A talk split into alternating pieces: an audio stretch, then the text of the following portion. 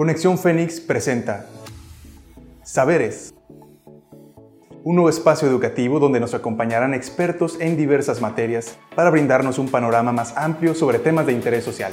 Disfruten de la charla. Comenzamos. Hola, bienvenidos. Mi nombre es Adalia Lozano González. Me da mucho gusto estar con ustedes el día de hoy hablando del comportamiento organizacional. Y el día de hoy entraremos un poco más a fondo y hablaremos de este, pero desde el punto de vista humanista. ¿Ok? Profundizaremos en este tema viendo un poco cómo empezó este concepto y cerraremos con ideas importantes eh, sobre el desarrollo organizacional dentro de la empresa. Es importante entender que la teoría humanista busca la adecuada valoración del individuo como un ser humano mediante una mayor participación y comunicación, y se preocupa por su desarrollo, tanto personal como laboral, así como motivarlos en aspectos de recompensas y distinción al buen rendimiento, ya que se sabe que esto es de gran motivación para cualquier persona.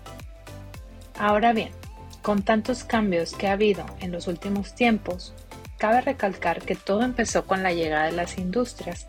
La productividad comenzó a caer y se generó una rotación alta de personal. Este tipo de situaciones que llevaron motivaron al desarrollo de nuevos estudios y experimentos enfocados en alcanzar los niveles óptimos de productividad. Las escuelas de relaciones humanas consideran que una organización debe enfocarse en las necesidades de sus empleados para conseguir la productividad deseada. Es importante decir que esta corriente busca entender las causas que ocasionan que los trabajadores alcancen no solo su éxito personal, sino también laboral.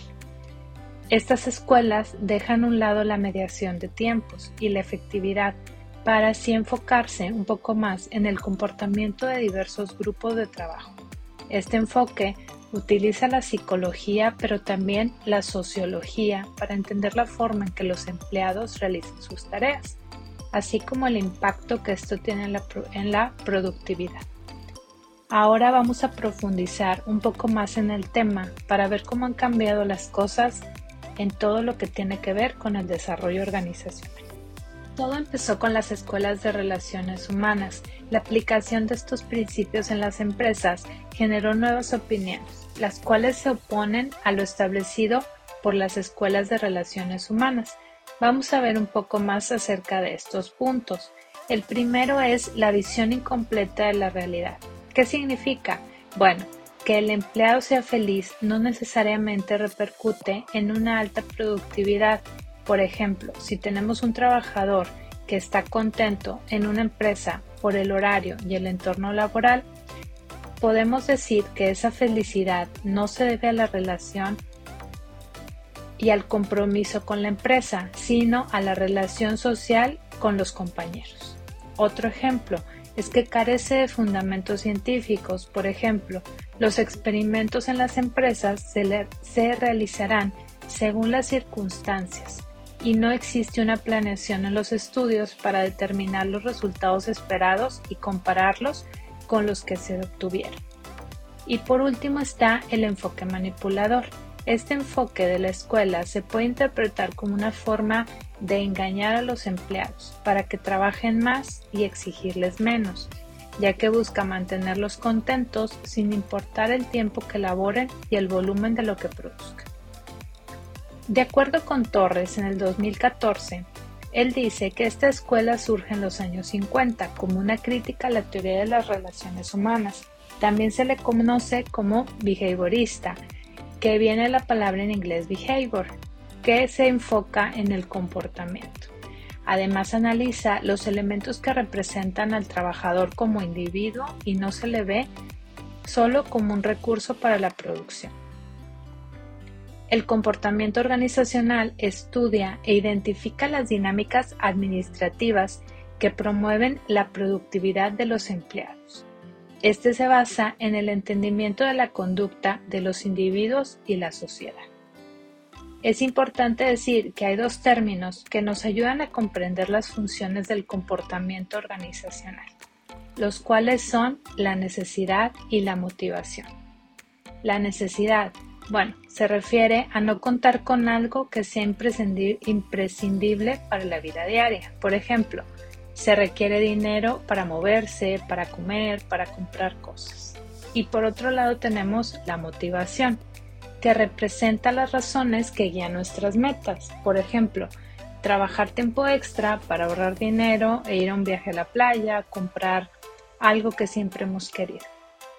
Entonces, en todas las, organizaciones, ya sean públicas o privadas, cada trabajador tiene sus metas que lo motivan a desempeñar sus funciones diariamente, como crecer en la empresa o proporcionar un beneficio a la sociedad. De acuerdo con Torres, Hodgetts y Altman, profesores de administración estadounidense, establecen que, los, que las necesidades de los empleados dependen de tres factores súper importantes, que son la conducta individual, la motivación y el individuo como sistema. Entonces, ahora hablando un poco más a fondo del desarrollo organizacional, podemos decir que se enfoca en generar ideas y desarrollar planeaciones para el crecimiento de las empresas. También implica un buen ambiente de trabajo y la organización de personas.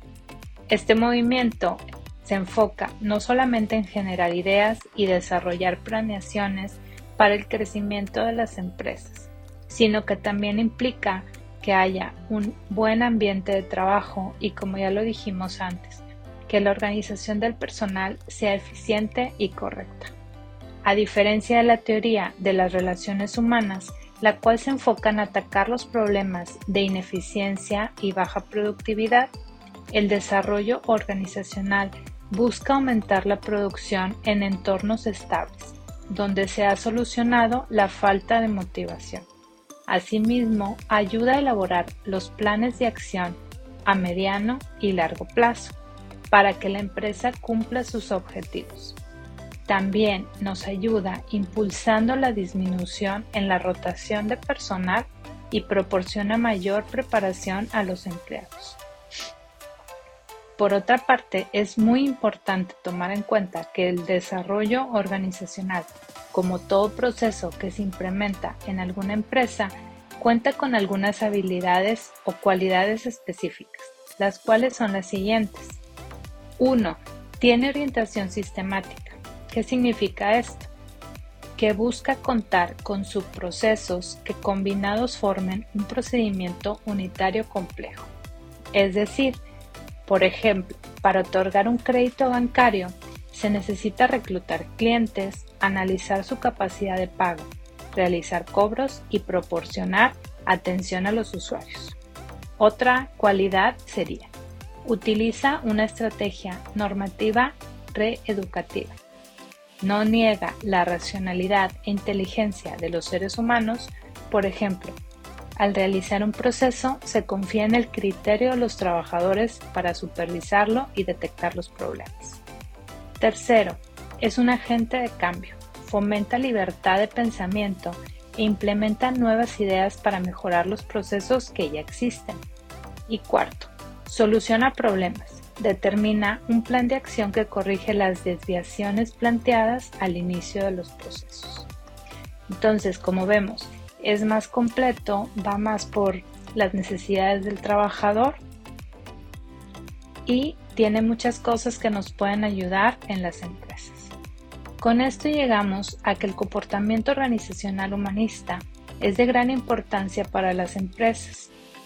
Cuando lo terminan de integrar se pueden obtener grandes beneficios, no solo para los empleados, sino para la organización. Y también me gustaría comentarles que con la llegada del enfoque, del enfoque humanístico, la teoría administrativa sufre una verdadera revolución conceptual, ya que la transferencia del énfasis antes puesto primero en la tarea y en la estructura organizacional al énfasis en las personas que trabajan o que participan en las organizaciones con, el enfoque humanístico, la, la preocupación que antes se tenía por las máquinas y por el método de trabajo, por la organización formal y los principios de administración aplicables a los aspectos organizacionales, ceden prioridad a las precauciones por el hombre y su grupo social. De los aspectos técnicos y formales pasamos a los aspectos sociológicos y psicológicos. Por mi parte es todo, espero les haya gustado este tema. Entramos un poco más a la parte humanista dentro de la empresa como parte del desarrollo organizacional y hay mucho que nos queda por hablar. Pero esta vez espero que se lleven las cosas más importantes. Muchas gracias. Esperamos que hayan disfrutado el tema. Recuerda que recibimos todos sus comentarios al correo conexionfenix.cncivirtual.mx o mediante redes sociales. Nos pueden encontrar como Universidad Virtual CNCI Oficial en Facebook, Instagram, YouTube, Spotify y TikTok. No nos despedimos, los esperamos en la próxima edición de Saberes. No olvides que para aprender hay que escuchar, razonar y aplicar.